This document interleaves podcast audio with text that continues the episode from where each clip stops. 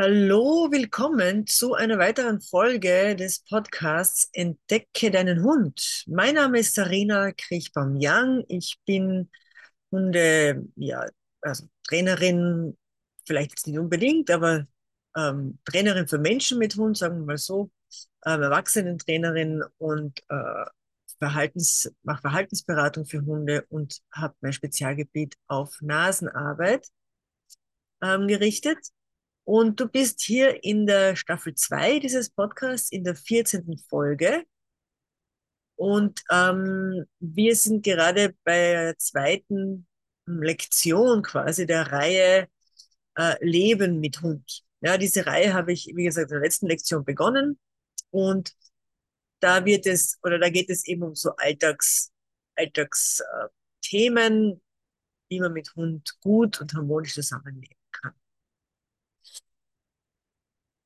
Ich habe ähm, als erstes drei Fragen für dich, oder eigentlich sind es so, so drei Aussagen eigentlich, die ich dir gerne stellen möchte. Und vielleicht kannst du dir mal kurz ein bisschen mh, hm, darüber Gedanken machen und sie vielleicht für dich selbst nur mal mit richtig oder falsch so beantworten. Also du musst dir noch gar nicht mh, hm, Gedanken machen, warum sie falsch sind, sondern für dich nur mal überlegen, sind diese Aussagen richtig oder falsch? Nummer eins. Wenn ein Hund hyperaktiv ist, soll man nicht versuchen, ihn zu beruhigen, weil man ihm dann sozusagen die Freude nimmt, die er ja empfindet. Also sollten wir den Hund hyperaktiv sein lassen, denn es ist ja schließlich Teil seiner Persönlichkeit. Zweitens. Wenn ein Hund mit einem anderen streitet oder rauft, kann das daran liegen, dass der Hund nicht ruhig und souverän ist und daher über schlechte Problemlösungs- und Kommunikationsfähigkeiten verfügt. Drittens, wenn ein Hund Problemverhalten zeigt, besteht der erste Schritt darin, ihn zu beruhigen, ähm, zu versuchen, ihn zu beruhigen, sagen wir so. Also ist das richtig oder falsch?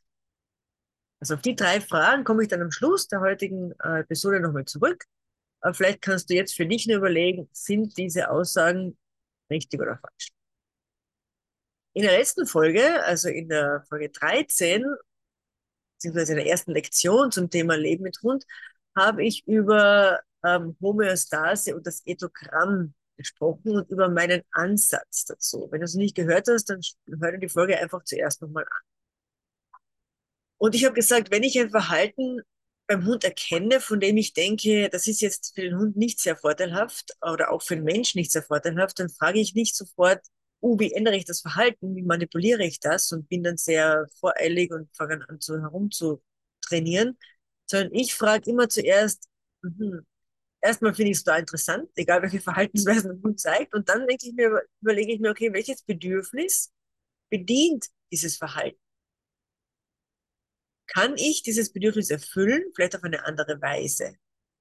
Also das sind so die ersten Fragen, die ich mir stelle. Also ich stelle mir immer die Frage nach, dem Bedürfnis als erstes. Weil, und warum mache ich das? Weil, wenn die Bedürfnisse des Hundes nicht erfüllt werden, dann ist das Wohlbefinden des Hundes gefährdet oder sogar beeinträchtigt. Das will ich natürlich nicht. Wenn Hunde sogenannte problematischen Verhaltensweisen zeigen, also Problemverhalten zeigen, dann hat das etwas mit unerfüllten Bedürfnissen zu tun. Zu ja, ich weiß ja keinen Prozentsatz, ich weiß es nicht, aber ich würde mal sagen, so 80 bis 90 Prozent ist das. Daher müssen wir uns, oder zumindest wenn man, wenn ich also mit Hunden arbeite und mit Hundenmenschen arbeite, beziehungsweise wenn du auch Lust hast, so zu arbeiten wie ich, dann müssen wir uns immer als erstes drei Fragen stellen. Nummer eins, welche Funktion hat das Verhalten für den Hund? Nummer zwei, welches Bedürfnis wird durch dieses Verhalten erfüllt? Und Nummer drei, was können wir dazu beitragen, um dieses Bedürfnis zu erfüllen, damit er eben dieses Verhalten nicht zeigen braucht? Ein wichtiger Teil meines Ansatzes ist auch, immer darauf zu achten, dass der Hund ausreichend Ruhe hat und auch generell einfach die Möglichkeit hat, ruhiges Verhalten zu zeigen ähm, anstatt eben aufgeregtes, aktives, hyperaktives oder nervöses Verhalten zu zeigen. Und die Grundlage dafür ist meiner Meinung nach, dass auch der Mensch selbst ruhiges und überlegtes Verhalten zeigt und sich nicht chaotisch und nervös und aufgeregt verhält. Das ist wichtig im Alltag generell, aber es ist besonders wichtig in Situationen, die ein bisschen herausfordernder sind. Ja, in neuen Situationen, Beispiel bei einem Besuch, beim Besuch im Kaffeehaus, ja, wo vielleicht andere Eindrücke sind, bei einer Hundebegegnung, beim Besuch, der zu Hause nach Hause kommt und so weiter. Sehr oft beobachte ich nämlich, dass Menschen zwar zu Hause souverän sind und ruhig handeln, aber sobald sie draußen mit dem Hund unterwegs sind, ändert sich das. Sie sind nervös, werden hektisch, werden irgendwie chaotisch. Und das kann man sich vielleicht vorstellen, das ist verständlich, dass das für Hunde sehr verwirrend ist. Das verunsichert einen Hund, wenn der Mensch quasi so zwei Seiten zeigt, vielleicht sogar mehr. Der Hund weiß ja nicht, warum der Mensch drinnen anders ist als draußen. Aber ein äh, verunsicherter Hund, ja, der wird natürlich selbst nervös, der wird selbst hektisch. Und in der Hektik, was passiert? Man trifft schlechte Entscheidungen. Es kann halt einfach nur ein ruhiger, ein ausgeglichener Hund gute Entscheidungen treffen, weil er sich einfach Zeit lässt, weil er nicht nur auf Situationen reagiert, sondern weil er auch abschätzen lernt, einschätzen lernt, evaluieren lernt. Und warum ist es auch wichtig? Weil solche Hunde natürlich, wenn sie in Ruhe etwas machen, natürlich viel, viel besser kommunizieren, viel klarer kommunizieren, was wiederum bedeutet, dass auch der andere Hund ihn besser versteht. Oder auch wir Menschen natürlich ihn besser verstehen. Und wenn wir uns besser verstehen, kommt es viel seltener zu Konflikten. Das heißt im Gegenzug natürlich, dass ein überaktiver, chaotischer Hund unklarer ist in seiner Kommunikation und gleichzeitig auch nicht in der Lage ist, den anderen überhaupt zu verstehen, weil er ja sich nicht die Zeit nimmt, den anderen zu beobachten. Der ist ja hektisch, ne? der, hat ja, der weiß ja nicht, wo er hinrennen soll, der rennt hin und her, der, der macht hektische Bewegungen, rollt sich am, wälzt sich am Boden und sowas. Also wenn man hektisch und verunsichert ist, schafft man es ja kaum, irgendein Problem zu lösen. Ein Beispiel könnte sein, vielleicht hast du schon mal versucht, den Schlüssel in ein Türschloss zu stecken, wenn du nervös, hektisch oder ängstlich oder aufgeregt bist. Das dauert viel länger. Und je länger es dauert, umso nervöser wirst du. Also so eine kleine Aufgabe, wie eben eine Tür aufzusperren, wird dann plötzlich eine große Herausforderung. Das heißt, ein souveräner, ruhiger Hund kann Probleme besser lösen, kann seine Emotionen besser steuern, rastet nicht gleich aus, wenn irgendetwas Ungewöhnliches passiert, und das wirkt sich natürlich, kannst du dir vorstellen, natürlich positiv aus auf das Leben des Hundes, auf sein Wohlbefinden, aber auch generell auf das Zusammenleben mit uns und mit anderen Tieren. Und das alles führt jetzt wieder zu einem weiteren wichtigen Punkt, und das ist vielleicht sogar der wichtigste Punkt. Ein ruhiger, ausgeglichener Hund zeigt keine oder fast keine, es gibt natürlich noch andere Gründe, fast keine Verhaltensprobleme. Also so ein ausgeglichener, ruhiger Hund wird viel weniger bellen, wird nicht ziehen, wird nicht die in die Leine springen, wird kein Aggressionsverhalten an der Leine zeigen, wird den Mensch nicht anspringen, wird nicht zwicken, beißen, wird auf die ganzen Dinge, die man so sich vorstellt, die man nicht so gerne sieht bei Hunden, die werden dann wegfallen, wenn der Hund souverän, ausgeglichen und ruhig ist. Ich würde schätzen, dass dann so bei den 80, 90 Prozent der Verhaltensprobleme einfach verschwinden und der Problemverhalten verschwinden, wenn man es schafft, den Hund zu beruhigen, Stress zu reduzieren natürlich äh, und natürlich auch die Bedürfnisse des Hundes gestillt sind. Und wenn natürlich auch im Gegenzug der Mensch ruhiger wird und souveräner wird oder ist. Das muss man sich mal vorstellen. Es ist wirklich, finde ich, enorm wichtig, das zu verstehen, denn das ist ein großer Großteil unseres Lebens mit Hund besteht wirklich nur darauf oder, oder basiert dann darauf, dass man im Alltag sich, was wir auch normal nennen können, sich normal verhält und nicht übermäßig übertrieben, nicht übermäßig aufgeregt, nicht übermäßig hektisch, nicht chaotisch. Das heißt jetzt nicht, dass man nicht im Alltag viel spielt und viel Spaß haben soll. Das heißt natürlich gar nicht. Ja? Aber ich rede jetzt dann von äh, hyperaktiven Verhaltensweisen, die halt dann unangenehm werden können. Und warum das auch so wichtig ist und für meinen Ansatz auch so wichtig ist, das heißt nämlich auch, man braucht gar kein Training im Endeffekt. Es geht es darum, sich ähm, auf die Bedürfnisse des Hundes einzugehen und den Hund zu verstehen und dann auch seinen eigenen Lebensstil dementsprechend anzupassen. Und ähm, ja, und sicher zu gehen, dass, dass die Bedürfnisse des Hundes, die ja seine sind, die können wir ja nicht ändern, die sind ja so, wie sie sind, dass man auf die auch eingeht und die auch versteht und die natürlich auch äh, ähm, ja, befriedigt zu einem gewissen Grad oder den Hund so sein lässt, wie er sein will, damit es die Bedürfnisse befriedigt. Was das genau ist, darüber werde ich in weiteren Folgen dann noch sprechen. Ähm, heute geht es mir jetzt nur mal wirklich um dieses Thema Ruhe einzuführen in den Alltag und Ruhe vorzuleben, weil das schon mal die Grundlage für alles bildet. Jetzt kann ich mir natürlich vorstellen, dass einige jetzt schon, die, die zuhören, sich denken, na super.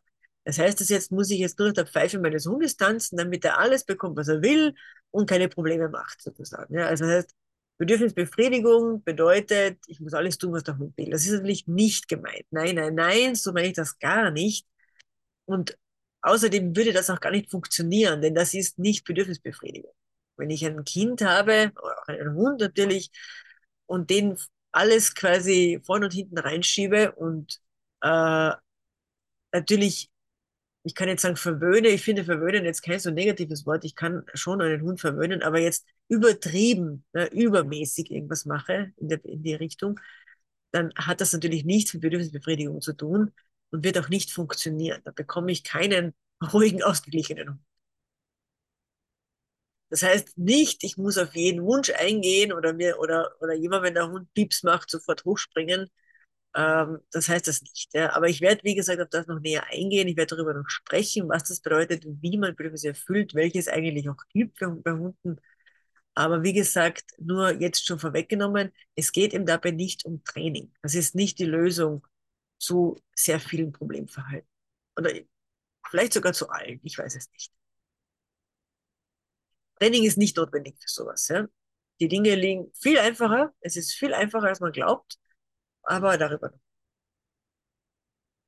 Kannst du dich noch erinnern an diese drei Aussagen, die ich am Anfang gestellt habe oder gefragt habe ähm, und wo du dir überlegen hättest sollen, richtig oder falsch? Ja? Wir schauen uns die nochmal an. Also ich habe so gesagt, erstens, wenn ein Hund hyperaktiv ist, soll man nicht versuchen, ihn zu beruhigen, weil man ihm dann eben sozusagen die Freude nimmt, die er ja so empfindet und die er ja anscheinend zeigt.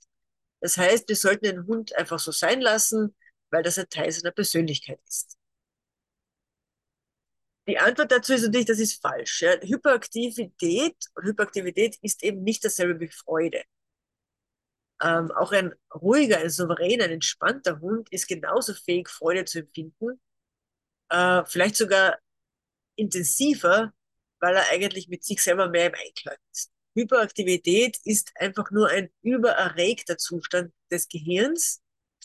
Und das Gehirn kann diesen Zustand nicht zu lange aufrechterhalten, ohne dass es sich eben negativ auswirkt auf das Wohlbefinden des Hundes, eben auf das körperliche und geistige Wohlbefinden. Also der, der, der, die, der Ausdruck Hyperaktivität, vielleicht könnte man auch sagen Überaktivität, es gibt ja auch, eine, auch eine, einen Unterschied, heißt einfach nur, dass der Hund übererregt ist, das Gehirn quasi überbeansprucht wird, könnte man sagen.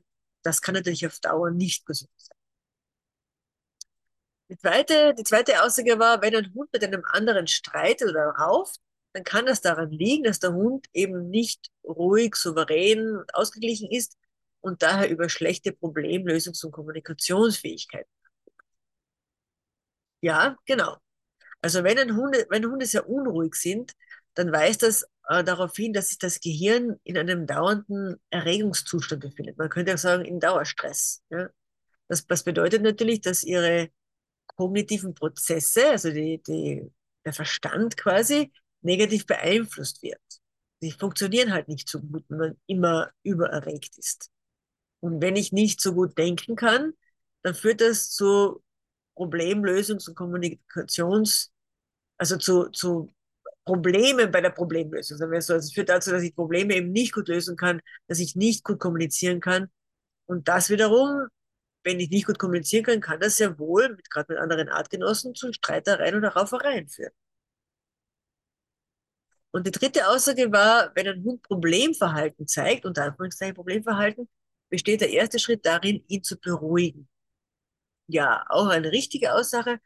Wir können nicht erwarten, dass der Hund sein Verhalten ändert, ohne zunächst eben das Gehirn äh, und den Hund, äh, das Gehirn des Hundes wieder ins Gleichgewicht zu bringen. Darauf folgt dann auch ein Gleichgewicht im Körper. Also wir versuchen, wir haben ja von der Homöostase gesprochen letztes Mal, den versuchen dem Hund dabei zu helfen, wieder in dieses Gleichgewicht zu kommen. Nur dann können wir uns erstmal ein gutes, realistisches Bild machen von der eigentlichen Persönlichkeit des Hundes. Von seinen Stärken, von seinen Schwächen vielleicht, wo er sich einfach schwer tut, wo er Herausforderungen hat. Und dieses Bild brauchen wir erstmal von dem Hund, um überhaupt dann weiterarbeiten zu können. Das heißt, der erste Schritt besteht immer darin, Stress zu reduzieren, den Hund zu beruhigen äh, und versuchen auch ihm die Chance zu geben, einen ruhigen, angenehmen Alltag zu führen, ohne ihn immer wieder Situationen zu bringen, die ihn aufregen und stressen. Das war's für heute. Eine eher kürzere Episode, weil ich das ein bisschen als Einführung nehmen wollte, weil es das nächste Mal eben um diese äh, Problemverhalten gehen wird und es wird auch um die Rolle des Nervensystems gehen, was das für eine Rolle spielt bei solchen Problemverhalten. Aber heute war das so ein bisschen eine Einstimmung darauf. Ich habe aber eine Aufgabe für dich und ich würde dich bitten, darüber nachzudenken bis zum nächsten Mal. Die erste Frage wäre, ähm, die du dir stellen könntest, oder die ich gerne hätte, die du dir stellst, ist, was sind denn deiner Meinung nach so typische Problemverhalten? Wie sehen die denn genau aus? Und als zweite Frage möchte ich, dass du überlegst, welche Funktion solche Problemverhalten denn haben könnten. Das heißt, im Sinne von, welche biologische Funktion vielleicht die auch haben könnten. Das heißt, wozu macht das der Hund? Und diese zwei Fragen können wir auch gern diskutieren. Ich habe ja einen, äh, einen, sag mal, eine Plattform, die nennt sich flip.com. Du findest dann natürlich die Links in den Show Notes. Da poste ich diese zwei Fragen. Ähm, und jeder, der sich da äh, kostenlos das natürlich auch dabei anmeldet, über Google kannst du dich da anmelden, ganz normal. Da kannst du mitdiskutieren quasi. Du kannst dann Antworten geben auf diese, auf diese zwei Gedanken, diese zwei Fragen. Du kannst deine Meinung dort aufnehmen. Du kannst dann nur Audio aufnehmen. Du kannst Audio und Video aufnehmen und dann das Video dort hochladen. Es geht relativ unkompliziert.